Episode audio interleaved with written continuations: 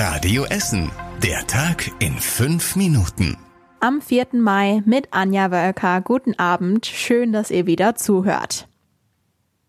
Es ist der nächste Schritt der Lockerung in der Corona-Pandemie. Viele Essener haben sich schon wohl sehr danach gesehnt. Der Besuch beim Friseur. Nach sechs Wochen Corona-Zwangspause dürfen die gut 400 Friseure wieder aufmachen und zu lang gewachsene Haare abschneiden. Es gelten aber strenge Hygieneauflagen. Haare müssen etwa vor dem Schneiden immer gewaschen werden. Mundschutz ist für Kunde und Friseur Pflicht. Viele haben die Wiedereröffnung offenbar auch direkt ausgenutzt. Radio Essen Stadtreporter Kostas Mitzalis hat einige der Friseure heute besucht. Vor den meisten Friseuren auf der Rüttenscheider Straße standen heute Kunden draußen vor den Läden. Ein ähnliches Bild auf der Altendorfer Straße. Denn drin gibt's keinen Wartebereich. Wer also wartet, muss draußen stehen. Wer ohne Termin kommt, der hat Pech gehabt. Erst kommen die Stammkunden dran, die einen Termin haben, danach alle anderen. Ganz viele Friseure nehmen auch eine Hygienepauschale von zwei, drei Euro für den Mehraufwand, denn sie müssen Masken tragen, alles desinfizieren nach jedem Kunden und sie dürfen niemals zwei Kunden gleichzeitig bedienen. Das kostet mehr Zeit und bringt auch weniger Geld ein. Neben den Friseuren machen in dieser Woche auch gleich drei große Essener Museen wieder auf. Als erstes öffnet morgen das Red Dot Design Museum auf Zollverein, am Donnerstag dann auch das Ruhrmuseum und das Museum Volkwang im Südviertel. Bei allen Museen gibt es verschiedene Hygienemaßnahmen. Es darf immer nur eine bestimmte Anzahl an Menschen in die Museen, ihr müsst eine Maske tragen und auf den Böden gibt es Abstandsmarkierungen.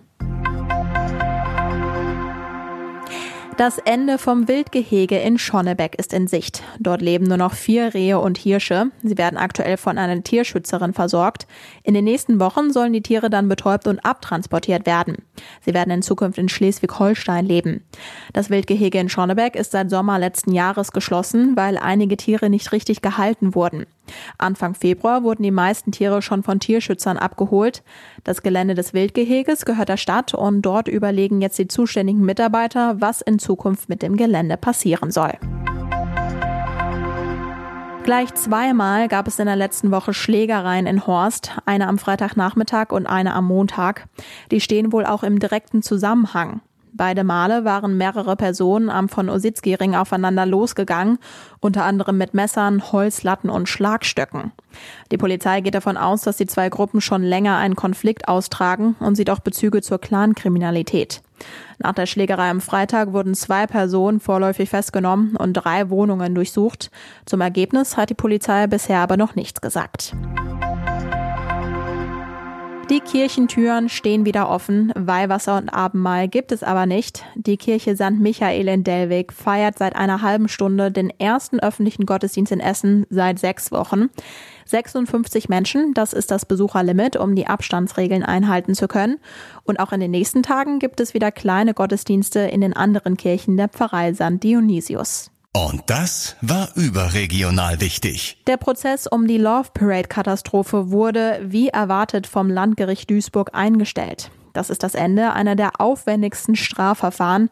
Nach mehr als 180 Verhandlungstagen gibt es kein Urteil. Durch Verzögerungen, unter anderem wegen des Coronavirus, wären mögliche Straftaten der Angeklagten im Sommer verjährt. Den Angeklagten waren Planungsfehler vorgeworfen worden. 21 Menschen waren damals bei einer Massenpanik gestorben, 50 Menschen schwer verletzt. Vor den Bund-Länder-Gesprächen am Mittwoch hat Niedersachsen vorgelegt und weitere Lockerungen angekündigt. Ab Montag darf unter Auflagen dort die Gastronomie wieder öffnen.